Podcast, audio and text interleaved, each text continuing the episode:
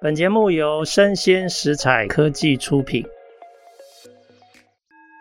新创除了热血创意与活力，其他重点让长辈告诉你。欢迎收听《杨家长辈经》，未来的新创拼图。好，今天非常高兴邀请到一位，其实我认识他蛮久了哦，就是文化银行的共同创办人许天亮。来，天亮跟大家打声招呼。嗨，大家好，我是天亮。是，哎，几年前的时候，天亮刚当这个爸爸哈。几年前的时候，他还是这个黄金单身汉哈。那当然，那个时候已经有很好的女朋友了哈。哎，天亮，我想请教一下哈，在你呃加入就是跟你的这个创业伙伴一起创办文化银行之前，你可不可以介绍一下你是学什么的？然后后来为什么会走上创业这条路？好，呃，我大学的时候是念机械工程的，对。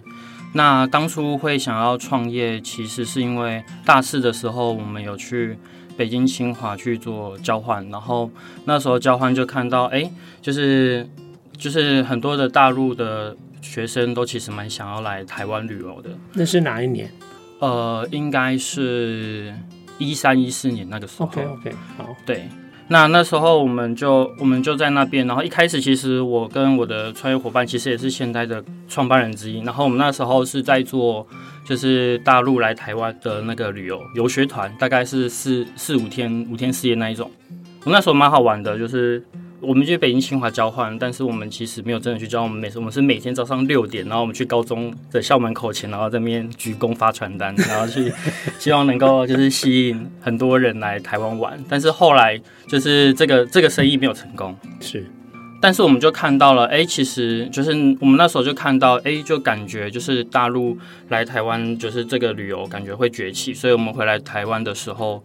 就是刚好在我硕一的时候，我们就开始共同去创业。是对。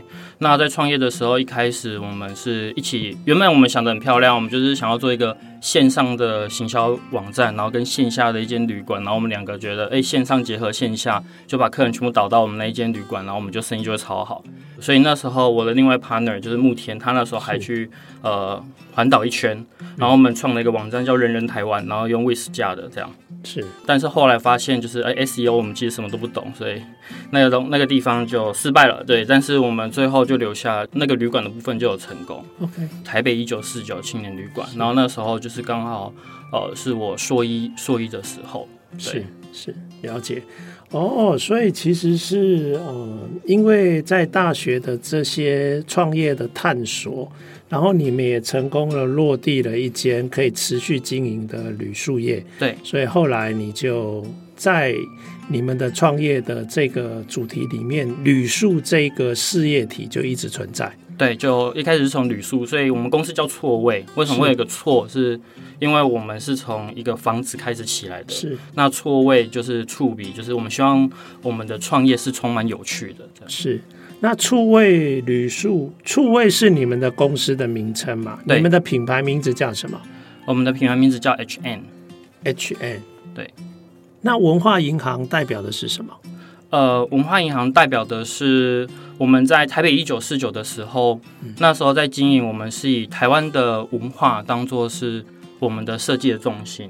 那那个时候，其实那也要讲到为什么，呃，我们有一个创办人叫艾婷，是，然后他那时候会进来，也是台北一九四九那个时候，就是他从他也是从大陆回来，然后他就到处想要找打工换宿，然后就因为我们是学长学妹的关系，然后但是他不想要打工换宿，因为他想要打工换配。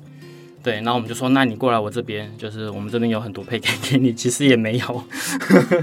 对，那就是仗义相助，然后就过来，然后我们三个就一起看到，就是其实，在当时台湾的文台湾文化还没有被不像现在，就是受到很多人的重视。就外国人来住我们的青年旅馆的时候，然后希望我们介绍一些台湾文化，我们当下那时候是讲不太出来的。虽然说我们用台湾的文化去做我们的台北一九四九的设计。那所以说，我们那个时候就一起发想说，好，那我们应该可以来帮台湾文化做某一件事情。所以，我们又从台北一九四九去衍生出两个两两个系列，一个就是现在的文化银行，然后专注于收集全台湾的牯音绝种的文化，然后希望为这些文化去做更多的价值，这样。然后另外一块就是呃，成立了 H&M 数位旅宿管理股份有限公司。那它的核心是希望我们从看到了，其实，在当时候就是旅馆或者是说民宿的相关的科技，其实都还不够成熟。那我们那时候就想说，哎，就是其实我们本身也算是学历不错。那我们觉得，哎，就是用科技去取代人力的这个方式，是我们可以去琢磨的。所以我们就同时间也成立了数位旅宿这样子。好，了解。所以我可不可以这样说，就是你们的公司当初比较早的创立者其实是陈慕天跟你。对。那吕树算是一个蛮快，后来就验证是可行的一个事业体。那后来他就慢慢发展出一个事业部门叫 H&M。对。OK。那邵爱婷加入之后，就以你们当时的基础。开始开发文化银行的这一个可能性，对对不对？对，那这就是另外一个主轴。对，所以其实你们已经算是一个集团式的架构了哈，有不同的事业主轴。对，OK，了解。诶，那你可不可以介绍一下，就是说，呃，后来你应该主要就是负责旅宿管顾的这个事业这条主轴了嘛？对不对？对。好，那我想问一下，你可不可以介绍一下？现在的你们的旅宿管顾的这个事业，目前主要的产品服务。呃，作为旅宿的话，致力于就是服务中小型的旅宿，是。那就是在台湾的话，就是民宿；但是在国外的话，它就不同的可能性。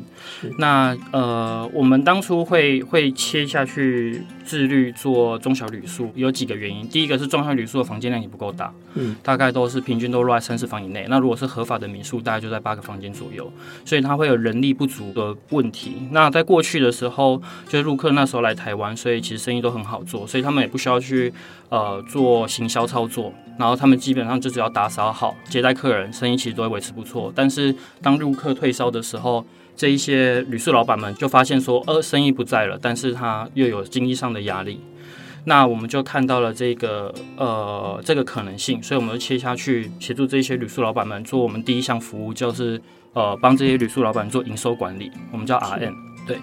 那在 RM 的服务过程当中，就是我们就透过数据的分析，然后协助他们去做线上的呃订房平台的操作，然后帮他们去管控房间。那你可以把它想象成说，就是旅宿老板他一样维持做他做的事情，但是他在他最重要的营收方面，我们就算是一个外挂式营收模组，那我们把它挂上去，让他的就是整体的旅宿的结构是健康的。对，因为这个可能。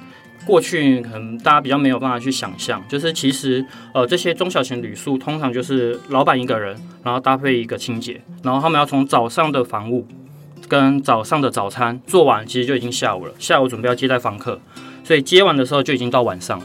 那在晚上的时候，那他们想要再去做更多的行销的可能性，第一个就是年纪也也大了，所以没有办法接触到这些新的东西。第二个是他们也不擅长，也没有时间，对。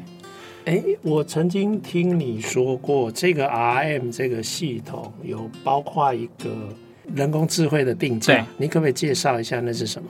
嗯，我们的这个人工的定价系统是，呃，他会去学习过去这个老旅宿老板们他的呃价格，因为就是其实旅宿会有淡旺季的差别，是那一个合理的价格，其实就是第一个就是历史历史怎么走，第二个是附近的民宿。这些旅宿的平均价格，然后配配上他自己本身的位置评价，然后设备这些东西。那过去就是你要分析这一大段的话，就会花花你很多的时间。那我们是把这整段都把它做成自动化，这样。是。那这个定价系统，你这样来看，你觉得它的成效如何？嗯、呃，使用前、使用后，平均成长都有三十趴以上。三十趴？对。哇哦。那就等于说，可能如果没有一个好的定价的话，是那个营收的机会可能会丧失三十 percent 哦。可以这么说，对。哇哦，OK OK，那它蛮有成效的啊。那目前有多少人在使用这个服务？呃，现在的话有一百多家，一百多家是。那呃，这一两年其实 COVID-19 的关系，其实大家经营都很辛苦啊。你们在经营上面，除了利用这个平台服务收费之外，还没有一些什么？有有没有经历过一些 COVID-19 产生的冲击所带来的机会或是课题？嗯，可以，就是我们在过去两年的时候，就是 COVID-19 来的时候，其实那个时候，就算你有什么样好的销售方式，其实都没有办法，就是为这旅宿去带来营收，因为其实旅宿的营收还是会取决于消费者愿不愿意出来，或者是敢不敢出来嘛。所以那个时候，过去的两年，基本上我们就是在所谓海啸的第一排。对，那很多的旅宿老板们就做一做，也就是累了，然后觉得哎，未来在哪里也不知道，所以其实有蛮多旅宿老板就因此就退场。那在退场的时候，我们就看到了一个机会，就是其实因为我们过去有大概一百，就是我们过去累积的资料会告诉我们说，其实这个区域只要呃疫情趋缓，那它其实随时都会回来。所以我们在过去的这段时间，这两年的时间，就是针对我们觉得我们叫做甜蜜区域，然后只要有事出，我们就去把它承租下来，然后就是我们就切下去做第一线的营运。是对。那现在的话，大概有二十家，这是我们在这两年发展出来的。哇哦，诶，那这样其实我觉得你们好像具备了很多优势。第一个，因为你们有这个系统嘛。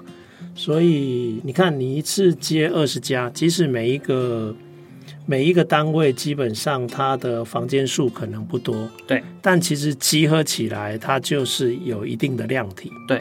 那这样如果在采购备品什么各方面，其实你们应该相对有一个谈判的优势了嘛，对不对？对，就是我们在呃这些区域，我们首首先在特定的区域，然后我们去做加深。那把它，我们自己，我我自己把它称呼成类似一个聚落的概念，就是。我们我们虽然单体都不大，大概都八八九个房间，是，但是我们集合起来其实有三四百个房间，是。那我们用一个聚落的概念，然后一起去跟呃很多的厂商去谈，去谈一些呃是只有规模起来的时候才能够去谈的条件，是。然后进一步去帮这些旅宿主人们再带动他们的获利，这样子。是。对。诶，那我从两个面向请教哈。第一个就是二十家这样经营管理，你们应该有一个系统的效率的优势啊。对。但是在第一线总要一些人力嘛，哈。对。这些第一线管管理房务啊，还有这些执行的人力，你是怎么呃获得？然后怎么管理它？有没有一些美感跟课题？嗯。我们第一个会遇到的问题就是，我们的区域通常都在观光景点。那观光景点像是九份，或者是或那光就是观光景点会有个问题，就是其实你要找人不好找，对，所以我们通常找他们上去，我们就要包吃包住。对，那第二个的话，我们提供的待遇会比平均数值再稍微再。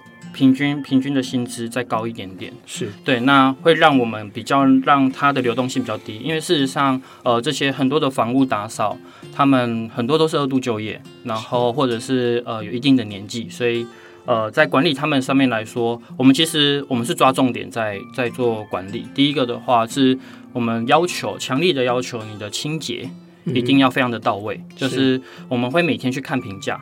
那只要你的清洁评价有掉，我们就马上跟你提醒。那如果说你长期有清洁评评价的问题，我们会去找其他区域清洁评价很高的店长，然后过去你那边，然后对你一对一指导。那所以我们会第一个会把清洁评价抓准，然后第二个的话会把服务评价抓准。那这两个东西基本上，呃，就会是他们能够做的很大的极限。对，那其他的，例如说采购。然后或者是进一步的呃营收要再往上提升，我们是全部都拉到总部里面去组一个 team，对，所以我们的总部的 team 会负责大量的采购，是，那会协助做议价，然后会会去对这一间分店的营收状况，然后会去做分析，然后去让它的营收去呃维持，甚至呃逐步的提升这样子。是，对，其实我觉得这是一个很有意思的模式哦。诶，那我问一下哦，因为以前我记得你们的团队还给我一些启发，就是你们觉得旅宿它本身就是一个载体，它可以承载很多在地的内容，对，包括文化元素，对。那这二十家你今天经营了，你想要跟别人有什么不一样？嗯，我们长期来看的话，就我们会希望我们这一间呃这间这个旅宿空间，它就是旅客来到呃这个地方第一个认识的人就是店长。那我们希望这个店长是可以为这个旅客去带来独特的回忆。那我觉得这个是大房间量体的住宿空间比较难去提供，你很难去想象你每次去住。一个大量铁房间，然后这个这个柜台的人员会帮你，就是介绍很多的东西，然后甚至是会陪你去订车票啊，或者是帮你去订餐厅等等这些东西。但是因为量体小，所以我们的柜台或者是我们的店长，其实他一天就是服务八到九组客人，所以他有很多客制化，就是可以去帮旅客去去设计的。是。呃，这是我们长期希望能够做到的事情。那现在的话，我们会，我我们现在其实呃才刚做两年，就是切下去做，所以我们现在是处在一个建制建制期。我们在这建制期的过程当中，我们希望把所有的呃第一线的服务管理的模式去把它建稳建稳健。那在跟文化合作的部分，我们现在都只是找当地的，就像是九份九份的夜间导览，或者是台东跟一些呃在地的旅行社去。去做配合，只要客人有提出说，哎，那你台东有什么好玩的？那我们的中央的预定组就会去提供这些名单，然后让旅客去挑选。我们现阶段现在只能够做到这个程度，但是我们对长期是有很多，就是更多的想象的。是它有很多可能性，而且呃，这样我就更懂你所谓的聚落的意思。对，因为它每一个单位不必很大。对，但是不大，它就灵活，它可以做的很细。对，那又可以有一定的多样性。对，那你们整合起来，这个又有一定的规模量体，也有一些规模的一些优势跟效率。对，是。哎，那我想请教哦，那这样的话，目前有多少这些在第一线协助你们管理这二十家旅宿的二度的就业，很多是二度就业的这些伙伴，总共人数有多少？我们公司现在有六十九位。那在你说 HM 对，OK 好，六十九对，那在第一线的同仁差不多，嗯、差不多在四十四十位左右，四十位 OK 对，哇哦好，也、欸、不错哎哎，就这人可以加钱，明白哦，你这是徐董哦，没啦没啦没啦，哎、欸，那我想再进一步请教哈，当初是从这个呃。一九四九第一家旅宿开始发展到现在这样，我觉得其实在组织系统上都有独到之处哈。我想问一下，你们的核心成员有没有跟着也在扩大，或者有没有一些人的流动，或者有没有新的专业加入？我们的公司的创办人从我们创业的。开始就一直都跟我们到现在，是你所谓的创办人，最主要就是慕天跟你吗？嗯，对，然后还有一些就是像旅宿的话，就也有像维轩或是军谷，这些都是创办人，哦 okay, 然后或者是我国同学，就是斌伟做我们的财务长，都是我们从刚创立没多久，他们就加进来了，是。对，到现在，所以你们的核心成员几乎都没有动，反而是一直在扩大，对。哇，哎，这个算是一个很特殊的例子哦，所以你都没有那种人离你而去的那种伤痛感，没有那个经验吗？呃，比较少，几乎 几乎是没有，核心成员都没有。是在团队的建构上，在你这样一路走来，哎，你真的是有第一线的丰富的经验哦。有没有什么比较让你难忘的关卡？嗯。我们创立的这几年，每年都有它的很大的关卡，是像是我们公司才刚创立第一年没多久，然后那个时候我记得。我记得我们在台北火车站的那个有一个圆环那边，然后我们就创办人就坐在那边，就说：“哎，我们下个月要破产了，存折都光了。”对对，那时候户头是零，然后就是我我还在念研究所，然后就是是靠我们的就是其中一个 partner，然后他刚好在做替代役，所以他有替代役的钱，然后他来去灌灌这个，就是让我们活过去，然后。然后我觉得这是很早期、很早期的故事。然后那个时候，从一九四九也没有，我们其实在中间有先去阿里山，然后去做去做民宿。然后那时候在阿里山，我我就我我就上去去当店长。然后你在阿里山的日子，你真的不知道明天在哪里。嗯、就是呃，你想要扩展新的新的分店，你你没有钱，然后你又被阿里山的 routine 的事情去压着。然后那时候其实家人也没有到很支持。那就是就很就那时候是我们一个很也是一个很大的难关。其实这些都发生在同一年。是是是，家人不支持，压力不小哦。对对对，然后那那我那时候回到台北也是靠我太太撑着，是就是我就住就是住在我太太的套房，然后我也付不起房租，因为我我那时候薪水好像才一万多块而已。是。所以那个时候就蛮辛，就是蛮辛苦的。然后那时候慕天就觉得这样也不是办法，要想办法。所以我们就是想尽各种方式去找投资人。对，那就很幸运的就是得到我们学长的支持。我们就学长，所以你们都是。校友，对，我们都是校友，所以我们投资人也是我们校友。那大概就可以知道，一定是交大了嘛？对对 对，对，对 就有学长的支持，然后我们就拿到我们的第一第一个种子轮，也不多，就是十万美金这样。那就是那时候学长的支持，然后让我们有一个生机，对，然后我们就从那时候开始就扩得比较顺利，但是。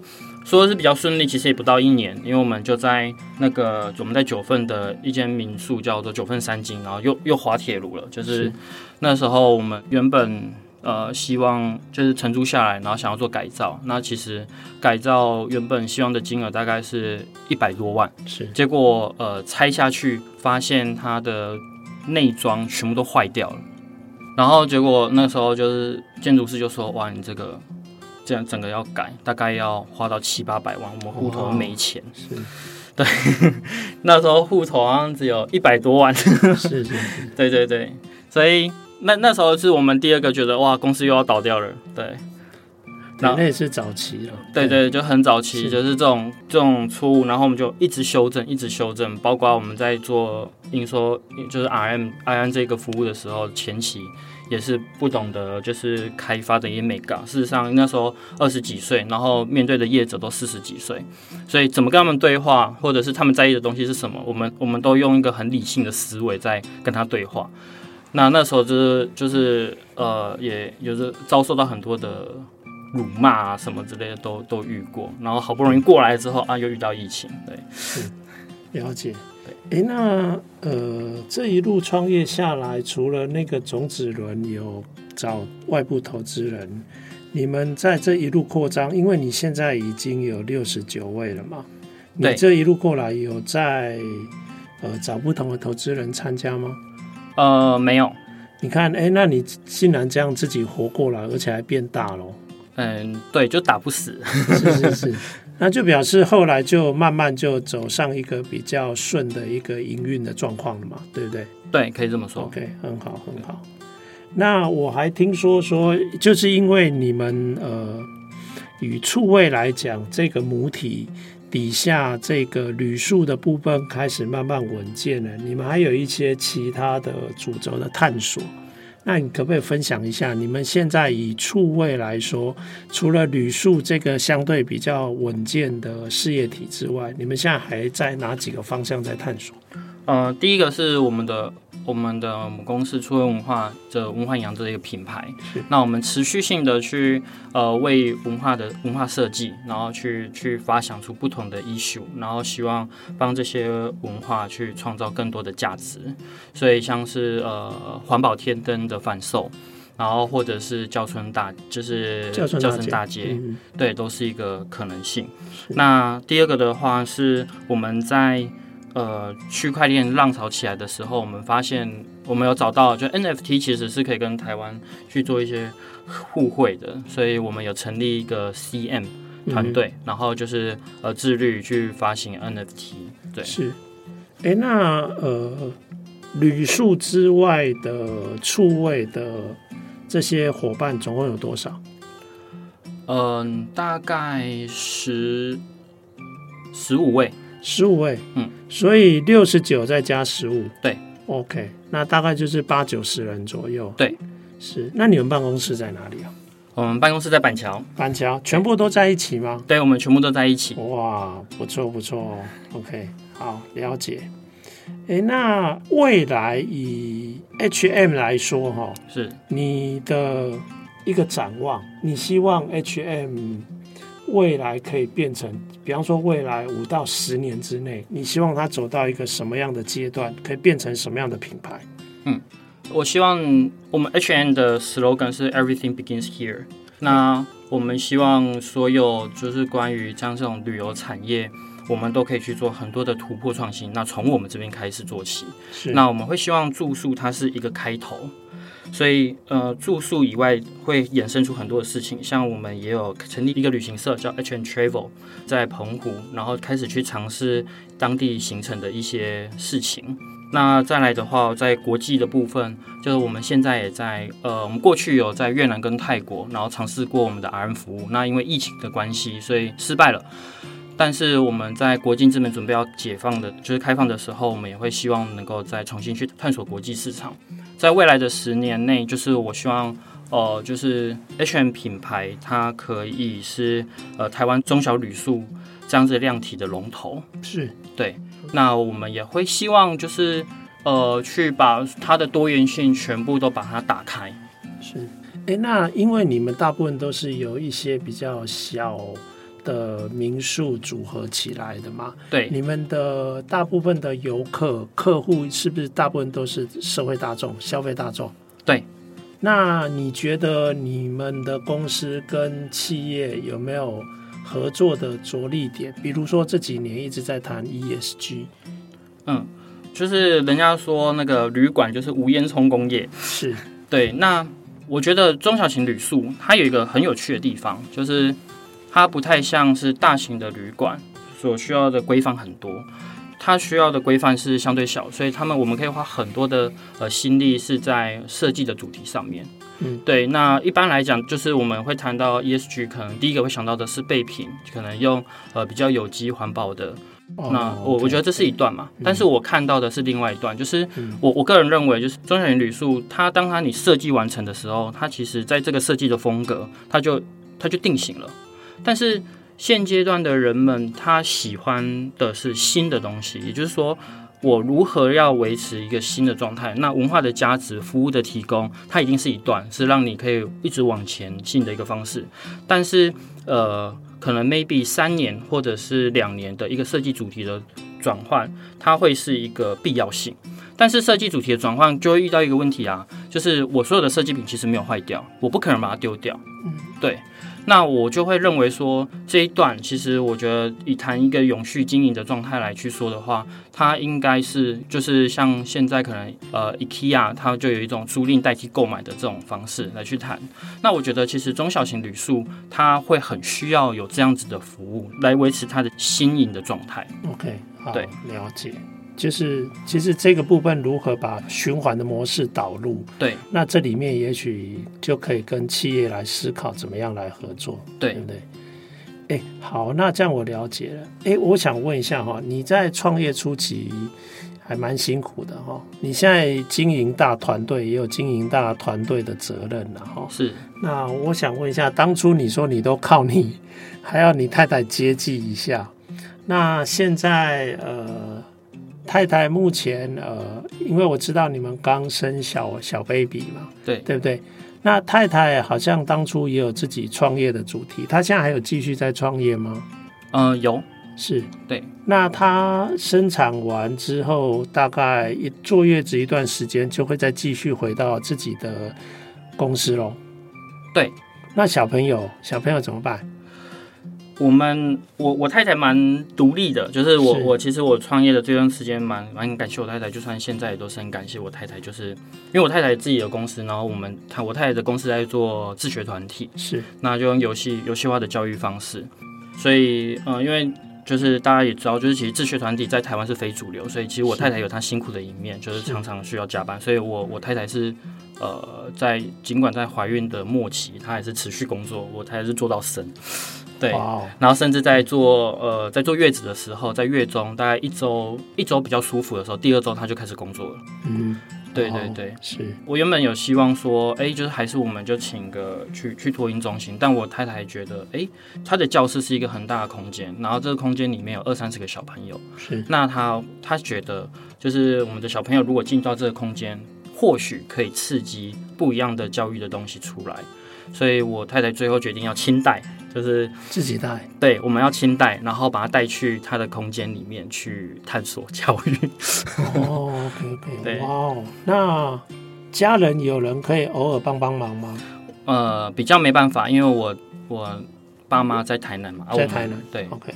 但我们就想说，如果累的时候，可能就就回去，就是给我爸妈顾一下，我们快点跑出去。天哪，就这个你们真的是超人哎！那我后来还听说，听说你的目标是生四个，是不是？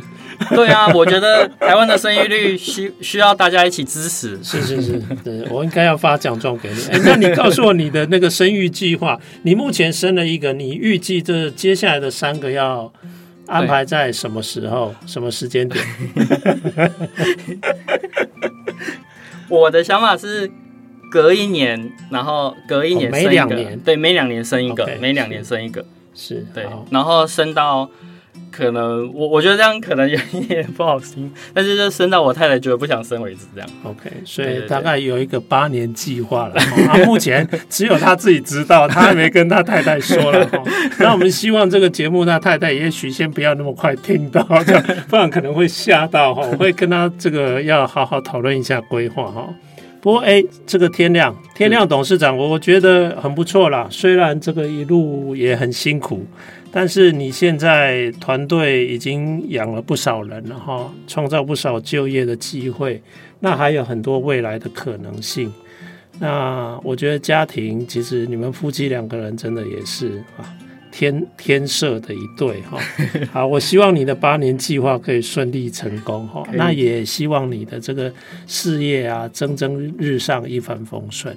好啊，那我们今天非常高兴能够邀请到天亮许天亮来，呃，跟我们分享他的创业经验。那也感谢各位听众的收听，谢谢大家，谢谢天亮，谢谢谢谢所长，谢谢。